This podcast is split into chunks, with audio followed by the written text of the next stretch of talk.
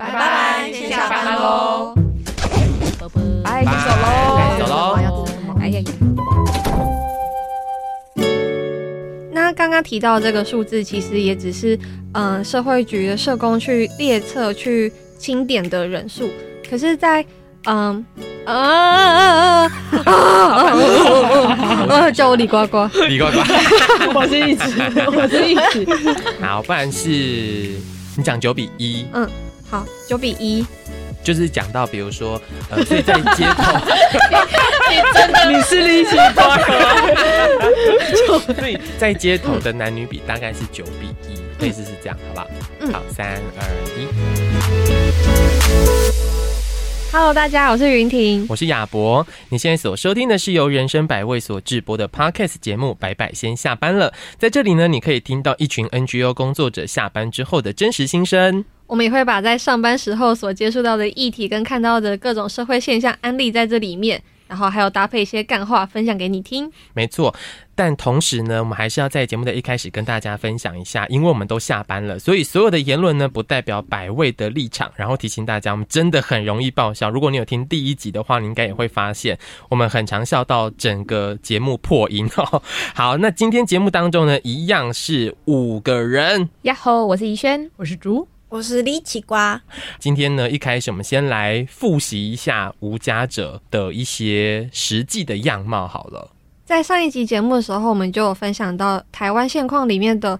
无家者其实，呃，男女比的话大概是九比一啊，数字的时候我忘记了。台北大概七百多人，七百多人，你才该回去复习一下。过一个礼拜了，确实该忘了，你根本就不在意。对，然后台北市大概有七百多人，然后男女比大概是九比一。嗯，是，但是这个九比一，或者是说我们刚刚所提到的那个七百多人的数据，是政府有提供出来，有揭露他们有清点的这个人数。但是上礼拜其实我们有跟大家分享到。在街头有一些可能是我们没有办法清点到的，有一些可能住在我们根本找不到他的地方，或者是他可能住在网咖，或者是麦当劳、便利商店。那如果他稍微有一点点收入的话，可能会住在青年旅馆等等。所以实际上，这个无家者的人数可能比我们所清点出来的这个人数来得更高。那除了这个部分之外呢，我们在上一周也跟大家提到了无家者他们可能在街头上面会遇到的一些食衣住行上面的问题。那百味也因为要贴合他们在生活当中的一些需求，所以发展了很多不同的方案。比如说，我们有提到有关于洗澡的这个部分，其实他们在洗澡的选择，很多人可能会运用一些公共的资源，那他们的选择可能是简单的擦澡。那百味就因为这个部分，所以有开发了一个新的方案。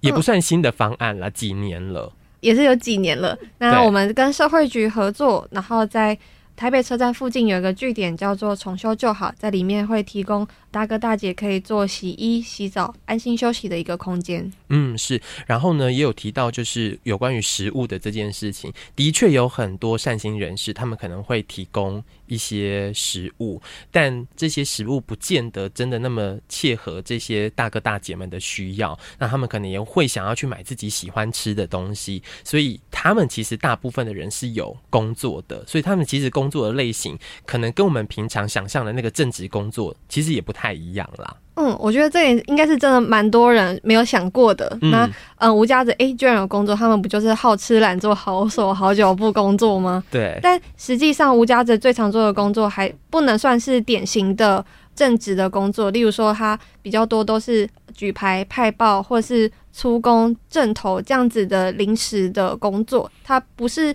全然的正职，也不够稳定，可以真的有办法存到钱，好好租一个房子。好好的生活，但是这些收入也可以让他们就是在其他方面是有一些些小小的余裕的。嗯嗯嗯，是。然后我记得好像之前有一个统计吧，他们大概是一个月顶多赚六千吗？要看大家的能力了。嗯，对，因为像在。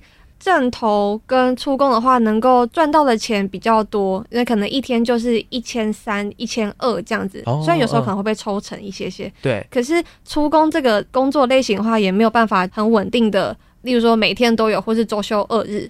嗯。那除了出工之外的，例如说我们也认识蛮多的无家者有在捡拾回收物的。嗯嗯。那回收物相对来说的收入就会少非常非常多。上周捡一天五十六块。对，阿勇 阿勇大姐去捡了五十六块，猪大姐捡了五十六块，猪婆婆，猪婆婆，对，嗯，所以其实也很看。天时地利人和吗？就是有的时候，虽然我有这个体力想要工作，可是不见得有这个工作，或者是就像是猪上次也有提到，他可能。之前有五点去排工作的经验，可是他看他太年轻了，也不给他工作。其实有各式各样不同的状况。然后我们上个礼拜跟大家设普了这些各种状况之外，其实我们少讲了一个，也不是少讲一个，我觉得应该是说，我们留到这一周可以比较完整的提，就是有关于居住的这件事情。我们刚好提到大概是赚六千块左右嘛，所以其实要能够租一个房子这件事情来说，基本上是。不可能的吧？如果你还要吃饭，你还要就是交通，你还需要其他的额外的花费的话，六千块其实，在台北来讲的话，应该顶多顶多租一个雅房吧？嗯，可能三平，三平左右。但前提也是那个房东肯租你，你才有办法去住到一个大概六千块的雅房。那就是我们也发现到，在万华其实有很多小小的隔间，它可能是整层式的。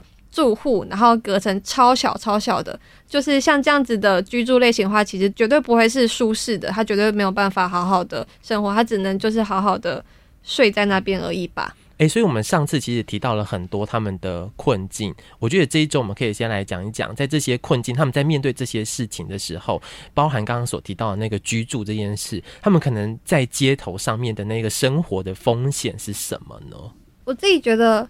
你光是在自己的家里面都有可能会遭小偷了，那你在街上的话，更不要说你其实没有任何的坚实的遮蔽物可言，也没办法好好的保障你的人身安全跟财物的安全这样子。嗯，之前听过蛮多大哥大姐说，他们晚上睡觉的时候都要把行李就是藏在头底下，或者是抱在胸前，不然就很容易钱包啊，或者是就是有价值的东西会被偷走，而且也不能睡得太沉。嗯，可能人家也偷走你的东西，你都没有发现。这样，虽然新闻上面很多都是在讲说，就是呃，可能会看到街友很负面的新闻，什么街友可能伤害人啊，或者是对人怎样之类的。可是事实上，在真实的社会现况里面，街友所遭受到的攻击是比就是其他人高出非常多倍的。无论是被侵犯，或是被抢劫，然后东西遗失等等的。可是这些事情其实，嗯，很难在社会新闻上面被见到啦。有一部分也是我们认识的，就是哥姐就会跟我们讲说啊，这个报警还是怎样的，其实没有用，或者是他认为说哦，因为我东西在外面，就是大家长辈会讲这种话嘛，就是背包背在前面是你自己的，背包背在后面是别人的，对啊。可是你就觉得很吊诡啊，就是别人的东西就是在放在外头的时候，就是还是会消失掉。嗯，我真的很讨厌有人会跟我说，就我妈会跟我说。你的财物、你的钱露出来，你就是在引诱犯罪。天哪，好讨厌哦！那这样子就是无家者皆有的那个鬼身都露在外面，他的人也在外面，很多人也带走好了。对啊，这样其实，在二零一三一四，就是在台湾就爆发了一个就是最广为人知的泼水事件。嗯，对，那就是在艋舺公园那边，对吧？立奇，你还记得那件事吗？就是有个委员，议员，他不记得，真的瞎掰，他重要吗？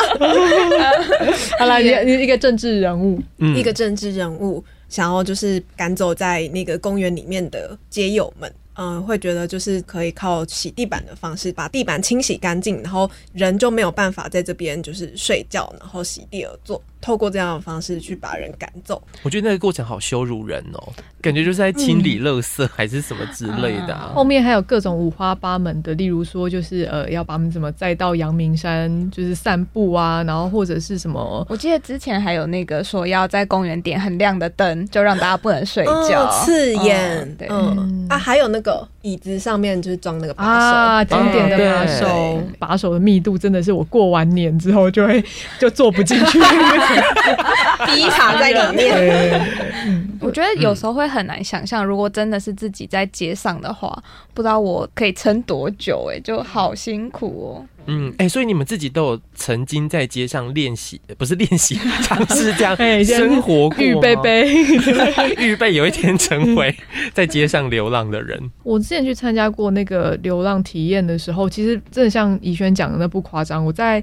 我只去参加三天两夜而已，我的裤子跟我的背包破掉了，这超级容易磨损的一个人。然后就觉得天啊，大家就是不是很常会对于无家者皆有的外形有一些批评，就是怎样之类的。可是事实上是真的，街头老司机不会像我这样子这么容易把东西用破用脏。就是我们认识台北车站里有一些街友大哥，他们甚至是会穿白衬衫、白衬衫、西装裤，哦、他们就是希望说不要被别人认出来。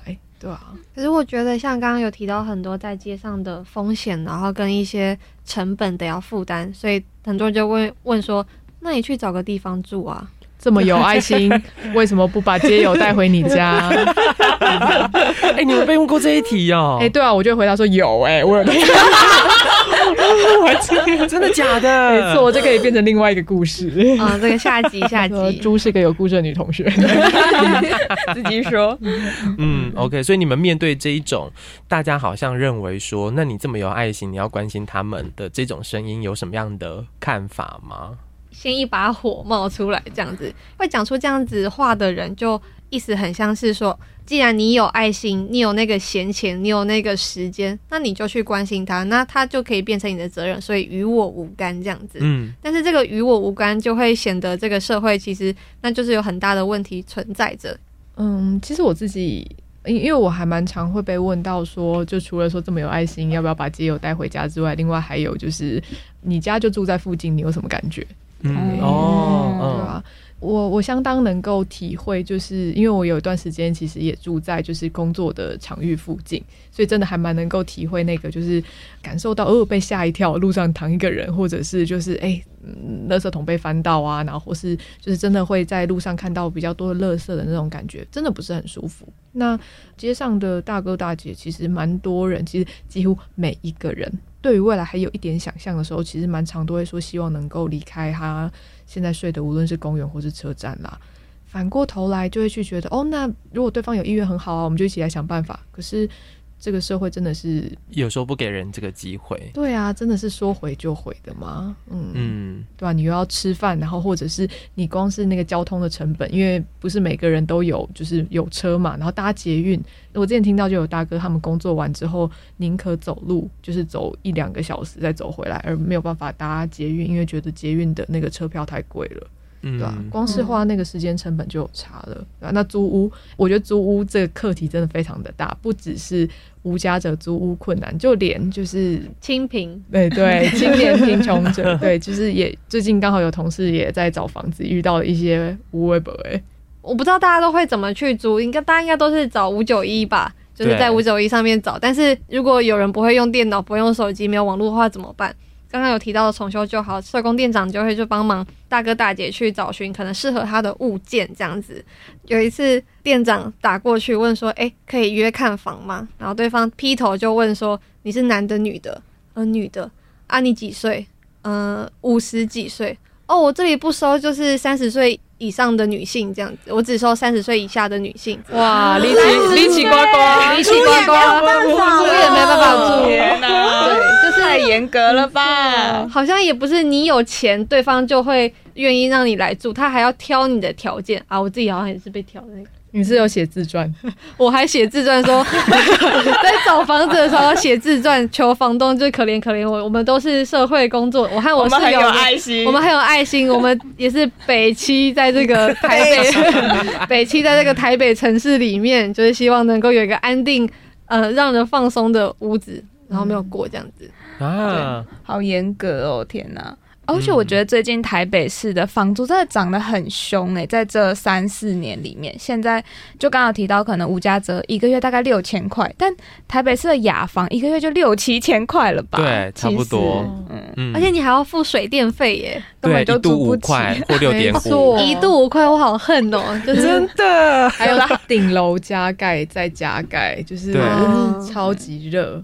对啊，对，所以其实刚刚听起来好像也不只是这些吴家们。他们可能会遇到租屋上面的困难，比如说刚刚云婷也分享，你可能在租屋上面也会遇到一些困难，所以其实这些事情并不是好像都跟我们没有什么相关，其实我们好像多多少少也可以感受得到那一点点，就是不是那么舒服的感觉，被排除的感觉吧？对啊，我觉得那其实是一个就是人不是分门别类，就是你有这个镜头，然后我没有，而是大家其实都多少会遇到这个状况，是程度上面的差异。嗯，说到程度上的差异，好了，就又必须要提说，在去年疫情的时候，去年五月的时候开始做三级的，就是居家防疫嘛。那那段期间里面，其实很多人都会觉得郁闷啊，然后不能出门，或者觉得生活变得很不方便。可是其实，在那段时间里面，在门外的人的生活其实又更艰辛一点。四十八小时要戴着口罩，哦，对耶，二十四小时，二十四小时，四十八小时是什么意思？是对啊，四十八小时是什么意思？因为他成功人士啊，一天有四十八小时。哦，对，就是有很多新闻就会特别去捕捉，嗯，街友拿下口罩吃饭或者喝水的画面，丢酒精球，对不对？哦、酒精水球什么的。哎，那是那个 YouTube 一个 YouTuber，对呀、啊嗯，什么 YouTuber 笨手，好不好？好凶哦！太赞了，可是对，是真的蛮过分的啦。嗯、而且那个时候正值夏天，其实晚上的时候都还是有可能二十七、二十八度。我觉得戴着口罩睡觉，都会想说他们还呼吸得到空气吗？对。而且在那个时间里面，就是公共厕所，然后甚至是那个就是充电器全部饮水机也是、哦、对，全部都暂停了。因为其实很少人在那段时间走在路上，所以不一定有发现。在那段时间，你可以想象，如果你平常在哪边上厕所，你在家里的浴室、厕所、厨房，对，全部都就是用黄色的封锁线封起来，那生活到底该怎么办？那其实就是街上的人在那段期间所遇到的事。但这些各种不同的状况，其实我们多少也都有感觉啊。比如说，对我们来说，戴口罩这件事情，其实真的也蛮烦的。或者是出门，然后跟人之间的那个距离，吃饭到底能不能去餐厅什么的。没错，而且还有，其实我忽然想到，还有另外一个，就是大家不一定有注意到，但非常频繁接触的群体，就是外送员。嗯，对，因为其实非常多的呃，现在的食物外送员，他们可能平常上厕所或是休息的地方，也是像便利商店啊，然后或是素食店，可以稍微坐一下。可是，在那段时间里面，厕所不外借，然后就是也没有开放内用区的时候，其实就造成那个人生活超大的麻烦的。建筑工人也是哦，对，嗯、那时候有新闻被那个开罚单嘛。哦，对，嗯，计程车司机哦，也都是很辛苦哎、欸。对，这些都是在街上讨生活的人，嗯、都会遇到类似的问题。所以我觉得我们接下来也可以跟大家分享一下好了，就是我们都有感受到那个多多少少好像不同的身份啊，不同的状况底下都会有那种被排除的感觉。所以我们是不是也可以分享一下，比如说自己可能以前被排除过的？一些经验呐、啊，忽然大家都安静下，大家都没有被排除的感觉，大家都没有被排除过吗？世界是绕着你转。哎、欸，那我分享一个最近被排除，然后印象非常深刻的经验，然后之不舒服的。他、啊、可是这样会提到我的公司、欸，哎，好吗？好，没要不要变音？但应该应该是还好啦，就是实际的状况，我相信其实不止我，应该是说，我觉得在任何的公务机关，可能都会有类似的状况。就因为我们不是公务员的身份，所以很多的时候，我们应该拿到的福利，我们都拿不到。然后相关的劳动，你就都算你一份，类似是这种感觉。这样，那时候电台刚好要发开工的红包。嗯嗯，那开工的红包，像我们这种身份的人，就是一定拿不到这个钱呐、啊。啊，对。然后我觉得那个过程非常尴尬的事情是，因为我们刚好来了一个新任的长官，那长官希望可以借着这样的方式可以认识每一个人，所以他要做的方式是什么呢？就拿着一大叠红包，每一个一个发。对，然后前一天的时候呢，人事主任就跟我们的主任讲说，哎，可能会有遇到这个状况。那我们主任就跟我说，我知不知道我没有？我就说我知道我没有啊。对对对，反正我我知道，因为我来这个机关已经几年了，都是这样同样的状况。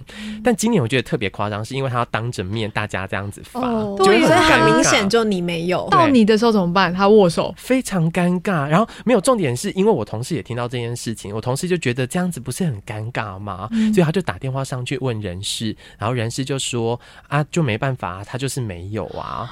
然后重点是人事提供的方法真的是要气死人呢、欸，就是红包袋吗？不是，我同事给的意见是说，至少有一个什么邀请函吧。或者是说什么贺年卡，让台长好像有东西可以发出去，不要那么尴尬。后来人事就说，那这种东西到底谁想要啦？就是他对我们来说，就是好像多了一个乐色的感觉，就是那个什么贺年卡之类的。然后后来人事给的建议竟然是说，那不然你请亚伯他们拿一千二上来。为什么？你说你自己掏一千二，然后再包进红包，人事要不要？是不是很过分？太夸张应该要 fire 掉吧？哎，人事是公部门，公务员呢？我居然拿缴纳税，对啊，你有我要缴，你不要缴，我要缴，对，所以是不是很过分？很过分呢。对，然后重点是我们我们就没有做这件事情，然后后来台长下来发的时候，台长也很尴尬，他因为他不知道有人发不到嘛，所以台长发到我的时候，我就跟他说：“台长不好意思，我就是那个电台里面不能拿的那一个，那一个哦，因为我觉得我那时候真的有点气到，所以。”哦。那个被排除的经验真的很不舒服，然后旁边的人就说啊，不然你们握个手好了啦，什么什么之类的。然后我就说，我就说不用啦，不用啦，疫情啦，啊、我们不要握手，手，我们我们撞手肘。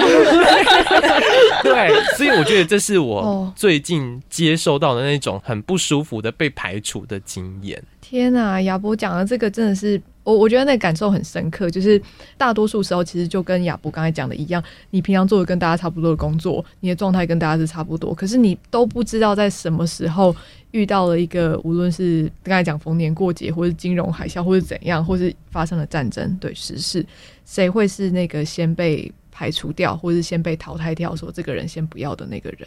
就是对我来说的话，我会觉得那个长官或者人事也很奇怪，就是这个规定应该是死的啊。你应该有其他可以变通的方式，可是却不这么做，那是因为什么？是因为不方便吗？还是因为怕麻烦吗？可是对我自己来说，我真的觉得我知道我的状况是什么，我知道我的那个状态就是我本来真的就是拿不到，这我我都理解。可是我觉得至少打个电话来跟我说一下吧。就是比如说，我觉得他可能跟我说一下，哎、欸，拍谢，就是因为长官他真的也很希望透过这个方式认识大家，真的要跟你说一下，不好意思，就是你你可能真的没有办法之类的，我都觉得好，那那谢谢，我感受到你的这一份心意，嗯，对，我觉得是那个感觉啦，就是 kimochi 很不好，嗯，所以你们也有类似这种经验吗？我想起来，在那个投婚姻平权，就是法案要不要通过那一年。因为我自己其实是一个同性恋者，但那一年投票的时候，就很明显看到社会上大概有三分之二的人是不赞成这件事情的。我就哦天哪！就是我记得我隔天走到马路上的时候，就觉得这路人可能有三分之二的人是讨厌我这个身份，只是因为我标签没有写写成中文字贴在我的衣服上，所以他们不知道。对对对，但那种一被发现了就有会被讨厌那种心情，真是很很让人紧张。嗯，嗯，我在公投那段时间也超级就是。比方说我去吃饭，然后我是怎样的时候，我都会看着那个走进店里面或者跟我并桌的人，想说：天哪，他是不是一个会排除掉我的人？嗯嗯。啊，所以大家其实 聊起来好像很悲伤哎、欸欸。可是我要再分享一个对抗公投这件事情，因为我自己也是一个同性恋者。然后之前我待的那个电台的老板呢，是一个反对同性恋的基督徒。然后那个时候呢，他就想说，呃，希望可以在电台里面去宣扬爱家的理念，所以他就做了。三支广告，他也不请我们做哦，他不请同事做，因为他可能知道同事对于这件事情会有点反感，所以他就花了钱请外面的人做，嗯、就是他就是三支一定要播这样。然后那个时候我就想说，听到这件事情实在是太不爽了，然后他就已经在播了嘛，然后播的当天我就打电话去电台的。主管机关就是政府机关 NCC 吧，还是什么单位这样？Oh. 对对对，我就跟他说，某一家电台正在散播不实的消息，所以请你们去查一下。好赞哦！我用这种方式，对，然后我就联合就是电台里面的大牌的主持人们，然后大牌的主持人们就对于这件事情。非常的不爽，就大家集体说要离开这间电台，就不做了。嗯、哇！所以你现在来到这，哎、欸，我也也要了，因为因为大家群起要反抗这件事情，所以后来这个广告播了一天就下档了。哦，对对对就是对啊，真的很骄傲哎、欸，就是另 一种方式去反反抗这种权力的感觉。你真的站出来才知道说，就是其实如果你看公投数字，可能会觉得天哪，我们的人。数是非常少的人，或者是在讨论，就是每次在呃路上问说啊，你知不知道无家者是谁之类的，就是我就是会觉得啊，天呐，同温层很小很小。可是其实如果每个人都愿意就是多站出来的话，你就会发现说，其实我们彼此之间还是有些盟友在的。嗯嗯嗯，对，所以多多少少我们都有这种被排除的经验。那我们一直在讲排除这件事情，其实有一个名词，真的不知道我们的听众朋友们到底知不知道。我很爱讲啦，就是社会排除。他刚才就讲了五十六次，五十六块嘛，五十六次。对，我们来讲一下什么叫社会排除好了。社会排除的话，其实是一个社会学名词。那呃，如果要解释的非常学术的话，我觉得有点无聊。但其实从刚才亚博还有怡萱的例子里面，你可以很清楚的听到，无论是谁哦，刚才有听到的，就是不同的性别、不同的年龄、不同的性向的人们，都有可能在就是呃社会的制度或是现在主流风气之下，你不知道在什么状况底下就被社会所舍弃了。啊，像是疫情里面的时候。大家都说啊，不要出门，出门就是防疫破口啊。可是有些人就是住在外面嘞，嗯，对，在这个时候其实没有考量到就是住在外面的人的状况，或者是说，就是这个社会要求你是一个每个人都应该是朝九晚五的上班族，所以我们的店家，假设我们的就是一般的餐饮店或是任何的店家开到晚上六点就关了，因为就是所谓的一般人就是会在六点的时候吃完饭。可是如果是值夜班的人呢，那又在把它扩到就是不同的群体里面。刚才讲到的工作，呃，什么样子是正派的工作？那我们接触到了很多的不同议题，例如说像是街卖，就是在街上卖口香糖、玉兰花的人；有如拾荒、捡纸箱，然后捡就是宝特瓶的爷爷奶奶；又或者是呃，在酒店工作的人。就只要是社会认为是不正派的工作，其实他在被排除的现象就会很明显。刚刚讲到酒店，其实，在连两年的疫情里面，唯一一个被直接勒令暂停营业的就是酒店，嗯，对啊，但酒店里面的工作者，他们几乎都是在中午的时候听到那个新闻说，哦，勒令停业，然后晚上十二点的时候接到了 LINE 的简讯说，哦，经理明天就是开始不要来上班。大家有办法去想象，你任何的工作开始就是没有直接在半夜传讯息跟你说不要来上班，而且也不会有薪水，对吧？嗯。那你接下来一个月、两个月你要怎么度过啊？嗯嗯，因为有一些像是社会上，如果只认为某种状态的人是正常人，那有些人他在现在主流社会里面被认为是不正常，例如说他的家庭的状况不是一个爸爸一个妈妈，嗯，对，然后或者是他的身心状况。对，像这一阵子应该都很常见，关于精神疾病者的就是相关的社会事件跟新闻。精神疾病这件事情，大家就会马上想到了一个非常极端的，会伤害人的，会等等的现象。可是事实上，现在真正有在监狱里面服刑的，就是犯罪者来讲的话，思觉失调症，也就是精神疾病患者这一块，只占了就是不到二十趴。对啊，那对啊，那大家都会觉得说，哦，做了犯罪行为的人都是呃有精神疾病，而且还不用负责等等的。可是基本上根本就不是这个样子。可是社会不知为何就是会有这样子的既定印象。我刚才讲到的做街卖，或者是做就是呃拾荒，然后或者是在社会事件里面所看到的，就是呃无论是飞行的少年，或者是精神疾病者，这些是社会所看见的样子。可是有更多的人，他是不被社会看见。然后那个不被社会看见，我我觉得有时候比社会负面印象更可怕的是漠视，因为不被看见就好像你从来不存在，然后你的状况也不被视为这个问题，或者是这件事情好像大家都觉得哦，这个是自己家里面该解决的啊，对吧？像是一些不被社会看见的脆弱家庭跟障碍者，我觉得脆弱家庭跟障碍者，它其实就是显示着我们这社会上并不是只有单一一种生活的样貌跟形态。你要讲家庭，可是。这个家里面就是父母都一定健在吗？还是都是没有？我爸死了。你可以，我不行。你可以讲他都业数了。好，好了，闭嘴了。我我外公。就是光是家庭就有很多不一样的形态，那就是大家有没有能够想见，还是只是把这个？嗯，例如说脆弱的家庭，可能家长会需要外出工作，而没有办法时间照顾小孩的时候，大家都会先是看到，哎，在这个街上游荡的小孩，说，哎，你怎么不去学校？你爸妈没有把你教好。轮到爸妈的时候，就会说，你为什么没有花时间照顾你的小孩？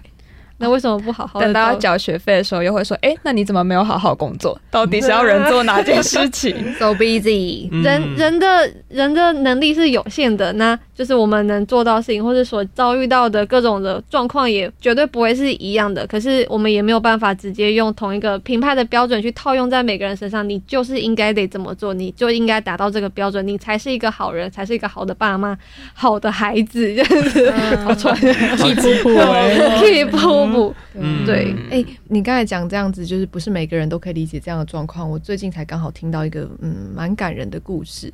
我们认识的社工在帮无家者找房子的时候，那时候就遇到一位房东。那他在帮忙的这个对象，他其实是一个就是呃手并不方便的一个就是生长者。那一开始这个社工其实很担心说啊，生长再加上年纪比较大的话，他、嗯、房东可能不愿意。对对对。嗯、然后但那个房东就听到他的状况，就说哦好啊，没关系，他很乐意想要跟这个大哥聊一聊这样。哦、那后来去到那个就是房东家之后，才发现那个房东年纪蛮大的，是一个伯伯，然后他。其实有一个就是生长的儿子，对，就坐在他家里面，对，所以我就会觉得说啊，其实每一个人家里面都有不同的故事，然后人的面相也是很立体的，有时候真的是。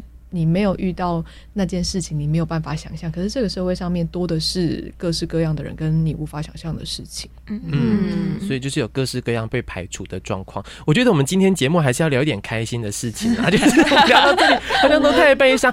大家虽然讲了很多被排除的状况，可是应该也多少都会感受到有一些友善的事情发生吧？对啊，哎、欸，我觉得那我们可以讲一下我们的边缘人大联盟、欸。哎，嗯。贫穷人台北吗？对。哦，百威除了在做那个无家者直接服务之外，然后呃，其实我们有跟其他的组织一起组了一个联盟，它叫做呃向贫穷者学习行动联盟，简称穷学盟。那在这样子的组织里面呢，其实服务的议题有各式各样的，比方说有都市原住民、贫困家庭、儿少。然后还有一些精神疾病经验者，然后跟娱乐公关的这一些议题，然后我们就是每年都会举办贫穷人的台北的展览，然后透过展览的方式，然后像去让大众去认识我们服务的议题的人们的样貌，然后也透过这样的方式让呃服务的对象可以在这个活动里面去讲述他们的故事，然后去发声。大家会常觉得弱势或是脆弱就是不好的名词，可是那个。反而在我们工作的范围里面，看到那个是一个我们彼此有机会可以连接跟互助，或是有共鸣的时候。我觉得刚刚有提到贫穷的台北，就是嗯，是一个很多关注不同社会议题的组织联合起来的。我们在这里面就有很多，就是在社会上可能是被视为被排除、不受欢迎的对象，例如说都市原住民啊，然后精神疾病经验者、无家者。但是在这里面，你也看到说，诶，就是我们陪伴的大哥大姐走进展场的时候，他其实也看见了精神疾病经验者里面的另外一个样貌。大哥大姐也能感受到，其实有一群人不一定是一样的处境，可是因为都曾经遭受过某某种样子的压迫、某种样子的排除，所以呃曾经委屈过，但是也知道自己有能力、有勇气、有立场可以站出来对大众说并不公平的地方，这样子。然后也是可以在这个展场里面，不只是对于大众来看，而是平北大家陪伴的对象是可以互相的理解不同群体的。嗯，我突然想到，上次刚好有在做那个呃校剧点的友团的工作者，就是跟我们分享到，就是他们之前有邀请做呃精神疾病相关的团体，然后去他们的社区做分享，然后呃那时候其实就是他们的青少年就是在。此刻呢，其实就是认识到了所谓的精神疾病经验者是一个什么样的群体，因为其实就是他们平常的时候也会在学校的时候有可能遇到这样子的同才的时候，然后其实可能就会有一些取笑对方啊，或是模仿对方的方式去产生，然后但是嗯，社工他们遇到的时候也觉得就是要去跟他们说明这件事情不恰当的时候，其实也是蛮困难的，于是就决定就是透过很直接的这种相互认识的方式，然后去让他们可以去理解到就是彼此群体的。的样貌的时候，然后也许在学校的时候就不会这样了啊。说到互助，我觉得就是很上一集有提到的人生万事屋的这个专案里面，其实就是我们组织嗯，人生万事屋在干嘛？人生万事屋是我们帮无家者大哥大姐媒合零工机会，同时我们也创造了工作机会，例如说。我们去接受社会局或其他社福单位的转介邀请，诶，转介没有邀请，接接受其他社福单位的转介，然后大哥大姐就会组成清洁队，然后进到弱势家户里面去打扫。我们也发现说，其实弱势家户里面在在台北就是有很多的弱势家户，可能因为长辈年纪大了，或是有其他的身心状况而没有办法打理好自己的呃生活的环境，而变得非常的糟糕，衣物囤积啊，然后垃圾啊、蟑螂啊、老鼠啊，听起来跟你家有点像。没有，没有，没有，没有，只有只有没有蟑螂。我家我家没有囤，没有没有，我家没蟑螂，其他都有，有囤鸡，但是没有蟑螂，也没有老鼠吧，也没有老鼠啦，对有猫咪。所以，哎、欸，那我很好奇，就是万事屋的大哥大姐进到人家家里面打扫，嗯，听起来就有很多故事。嗯，嗯，我们刚开始做的时候，的确就连工作者自己也大吃一惊，这样子。嗯，大吃一惊，对，真的是非常的可怕。你没有办法想象那个气味跟那个环境里面要怎么样住着一个人，一个人要在里面就是吃喝拉撒都在一张床上，嗯，对。可能大哥大姐中间工作完清洁到一半，然后中场休息的时候，到外面就是抽根烟休息一下，呼吸新鲜空气的时候，就会来一句说：“是我也不要住在这样的地方。”嗯，对，这件事情其实也体现出来，其实生活的困境不是只有在最最赤贫的那个样子，也是很对应到刚刚有提到的脆弱家庭或是弱势家户里面这样子。但是有趣的是，大哥大姐其实比起其他我可能我们介绍的。一些比较零碎的工作，他们其实更爱去弱势家户做打扫，因为他们都在里面知道说，哎、欸，我来这边是来帮人的，我也有一天也可以去帮助大家，哦、我可以去用自己的力量让这个人过得更好。那还蛮反转印象的，欸，就是还会觉得无家者就是。社会里面认为是被帮助的人，这样，嗯，嗯，但他其实是有能力去帮助别人的。他有能力，只要给他机会，跟给他一点 money money money，这么辛苦工作，要来要来，对啊，没错没错。嗯，但从刚刚我们从平北，什么声音？是我这个这个这个这个，我再弄一次，这个这个这个没有了，这个这个，刚刚好像有一个放屁的声音。是谁？我要不一样，是是我们两张椅子碰撞的时候，是你们碰撞的声音，这样。好臭，好臭，好臭，好臭！太近了，下一个要用录音间的人。好了，我我是要说，从刚刚我们从平北开始往后讲到这么多互助的状况，我觉得其实还是回到那个，如果这个社会有那个友善的空间的话，其实就可以创造各种不同的。机会，当然我们不能够只期待说社会要有提供一个友善的空间，就是每一个人他还是有，应该是说要有那个动力去想要做一点什么事情吗？我觉得如果要想这个社会里面每一个人可以做什么事情，有一个蛮重要的第一步就是先确认你自己的，其实先去理解、看见自己的状态，去理解说自己其实也不是一个时时那么坚强的人。那样子的方式，远比去看故事书，或是去听另外一个人故事说，哦，他好脆弱，好可怜。其实看见自己心里面或者身体上面有这样子的脆弱面相，更能够去产生共鸣啦。我自己这样觉得。虽然我们大家一副看起来好像是。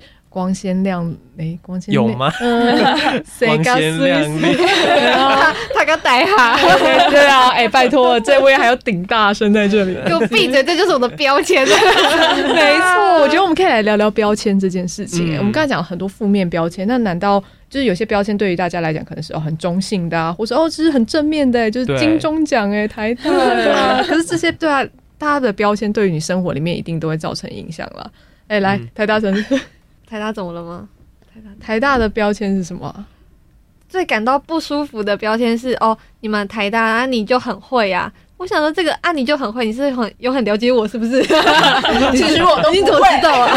你怎么知道？对，就是好像就一副就你对方知道你是台大的时候，就会说哦，你们台大都怎样怎样怎样。我就想说，哎，关我屁事啊，这样子。所以好的或是不好的，你都觉得干你屁事。可是，就算是好的，你对我来说也是另外一种压力啊。就是、嗯、哦，你应该，你应该，你会被期待做到呃某种程度，或者你要应该要某种成绩。有一个我阿嬷给我的小小的标签，我觉得蛮可爱，但他就会一直叫我，我已经二十六岁，他还一直叫我去考医生。毕业，我都已经几岁了，还叫我去考医生。台大出医生，阿妈很满足哎，真的哎，台大的标签哦。但刚刚云婷提到那个，就是觉得你应该要怎样怎样怎样，就让我想到我以前小时候，因为我们家就是只有女儿，然后就很容易出去的时候被别人说哦，你们是谁谁家千金，对不对？哦，都好会读书哦，就是生女儿比较好啦，比较贴心，比较懂事，然后就会觉得大家好像就很期待你要是一个就是温柔婉约，然后会帮忙做事的人，对对对。然后我觉得这个真的会制约在人的身上，尤其是比方说回到家的时候，就会想说，哎，那我是不是真的应该要帮忙做家事，或者是我是不是真的应该要努力读书？这种真的会不知不觉的被灌输在人的身上，然后女性应该就是一个。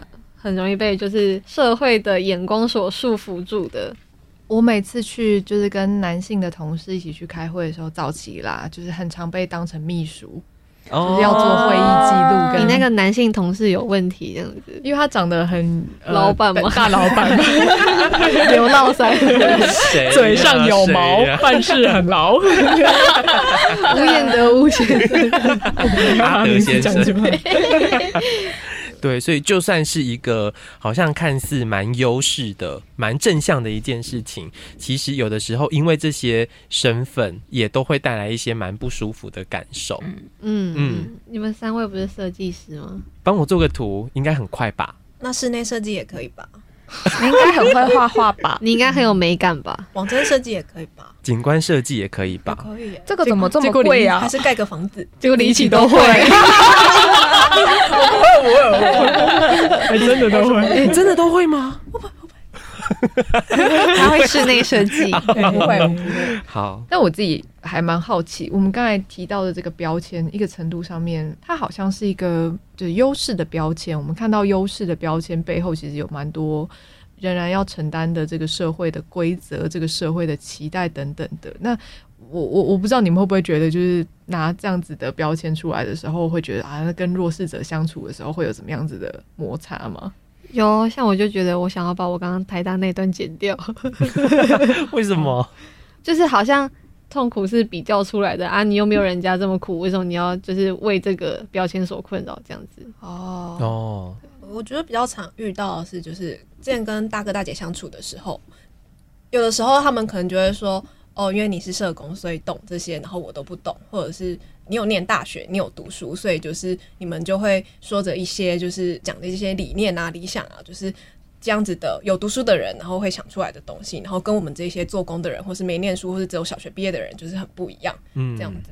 刚才在讲那个痛苦能不能被比较这件事情，不知道大家有没有看过那个医院里面的那个痛苦量表？大家如果去诊所或是医院，可以观察一下，垫在那个医生的桌子下面，那个痛苦量表其实是六张脸，然后从微笑的脸，然后到哭泣的脸，然后就是那个表情的变化，一直到现在那个关于痛苦的侦测这件事情，其实痛是一件非常主观的事情，然后痛其实也是没有办法被比较的。我我自己感觉是这样啦，所以我我觉得心里面我们都会有点害怕，说，哎、欸，我讲出来我的痛苦，那个对于别人来讲是不是一件温拿在那边拿翘啊，还是怎样之类？可是事实上是我们彼此都不知道我们都承担了什么。那这也正是为什么我们要互相的认识。那我想要再分享个小故事，好啊好啊，嗯，从小好像就是成绩会比较好，所以。会被期待啊！你在小学的时候，你就应该要考班级前一两名。然后我印象非常之深刻，我在小学三年级的时候，跟我的邻居阿姨说，我觉得我压力有点大。阿姨笑出来，阿姨笑出来说，就是你不懂压力啊，你怎么会懂压力呢？这样子。然后那时候就觉得说，诶，你为什么要这样讲？因为我是真的觉得很不舒服。然后我在那时候我也表现出来，可是却没有被接受了感觉，这样子。嗯，对。然后。所以我长大之后就会想说，就是就算他是一个小学三年级的小孩，跟我说他压力很大的时候，我也会很认真的看待他这一份压力跟这一份不舒服。那如果我当下有机会的话，我也想要尽力的回应他，因为让他知道说你的感受、你的一切都是很重要的。那我愿意为你敞开这个友善的空间，这样子。我也想到一个故事，就是呃，以前会觉得呃，身为女性或是有女性这个标签在身上是蛮不舒服的。可是当我在重修就好排班的时候，认识另外一个流浪的年轻女性，她大概三十多岁，然后我叫她 K K I K。对不起，希望他不会听到这个。我们 我们的画风都是一秒转变。K 啊，K 要拉回来，K 小姐怎么了？K 对，他其实是一个对其他无家者都很就是有戒心的人，所以他不会跟其他人互动。可是就对我，可能因为我是一个。跟他年纪差不多的女生，所以他就觉得有心事可以跟我说。然后有一次，他就拿着那个麦当劳的折价券，不是有一格一格，然后现在有什么特餐在特价，然后就拿来说：“哎、欸，你要不要一起吃麦当劳啊？”哦，是宝物哎，对，开玩笑，天啊，麦当劳当然好啊，特色 食物有什么不好的？嗯、对，然后我们就呃一起买了一个，我记得是牛肉吉士堡套餐，然后他拿汉堡跟可乐，然后我就吃薯条跟鸡块，我觉得哦太完美了，这个分工。对，然后我们就一人付五十块这样。然后后来就是，他就又来几次，就有这个邀约，问我说要不要一起吃，然后都点一样的东西。我说，哎，你不会吃腻哦？就是你怎么不会想要换个东西吃？然后他才就是把我拉到旁边，悄悄的跟我说，哦，因为我吃这个比较不会头晕。然后我才发现，其实是因为他就是在街上久了，然后就营养比较不均衡，所以他会贫血。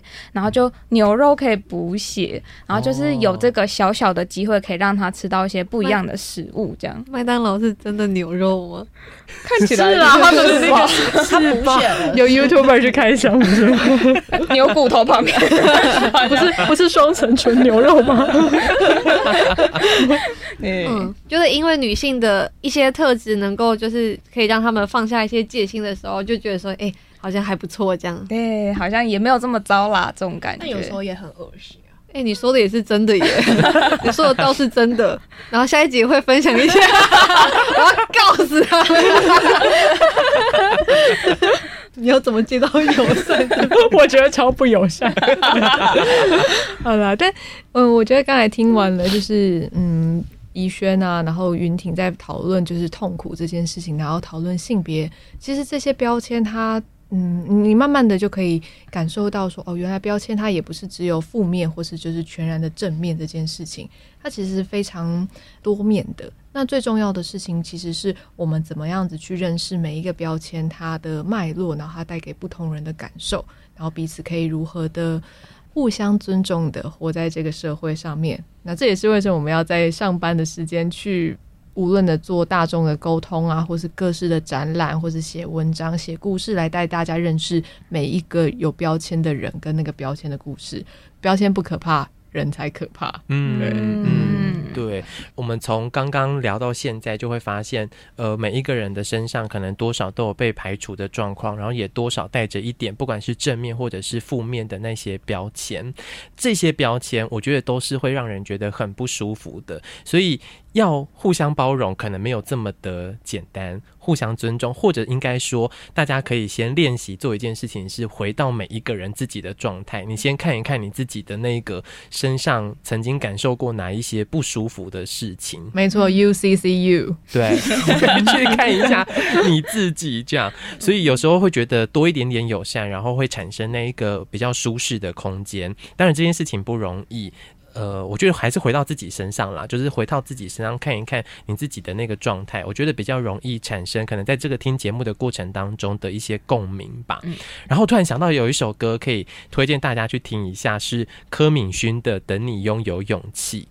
这首歌里面有一句歌词，我一直印象很深刻，是它里面唱到“抬起第一步，却又掉进深渊里”。所以很多时候就是因为这些不友善的事情存在。所以才会让人没有办法去做出一点点改变，或者是获得那个改变的动力。所以我要推荐大家可以去听这首歌。好，以上是我的分享，你们还有要补充什么事情？我自己也很期待能够听见大家如果能够分享自己身上的标签跟他的故事，嗯，应该是很精彩的一件事情。对，欢迎大家可以留言告诉我们，或许我们在下一集或者是下。十集，会做多久？不知道，可以跟大家一起来分享一下我们看到的一些留言，然后非常欢迎大家可以分享你自己的经验。所以如果大家喜欢我们今天的分享，也欢迎大家可以给我们五颗星的评价。最重要的是呢，记得要订阅我们的 Podcast，在各大平台可以订阅我们的 Podcast。同时呢，你也可以上人生百味的粉丝专业或者是 IG 按下。赞是吗？或爱心值得追踪之类的？OK，追踪我们这样好。今天我们真的要下班了，可以下班了。OK，好，我们真的要下班了。我们下一次空中见，拜拜，拜拜。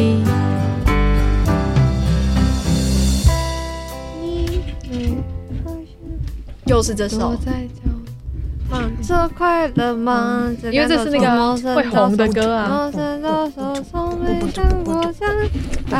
到现在。不是有一个传说，就是你那个什么录到，然后躲在角落。对对对，你只要录到灵异的那个，就会大卖。这种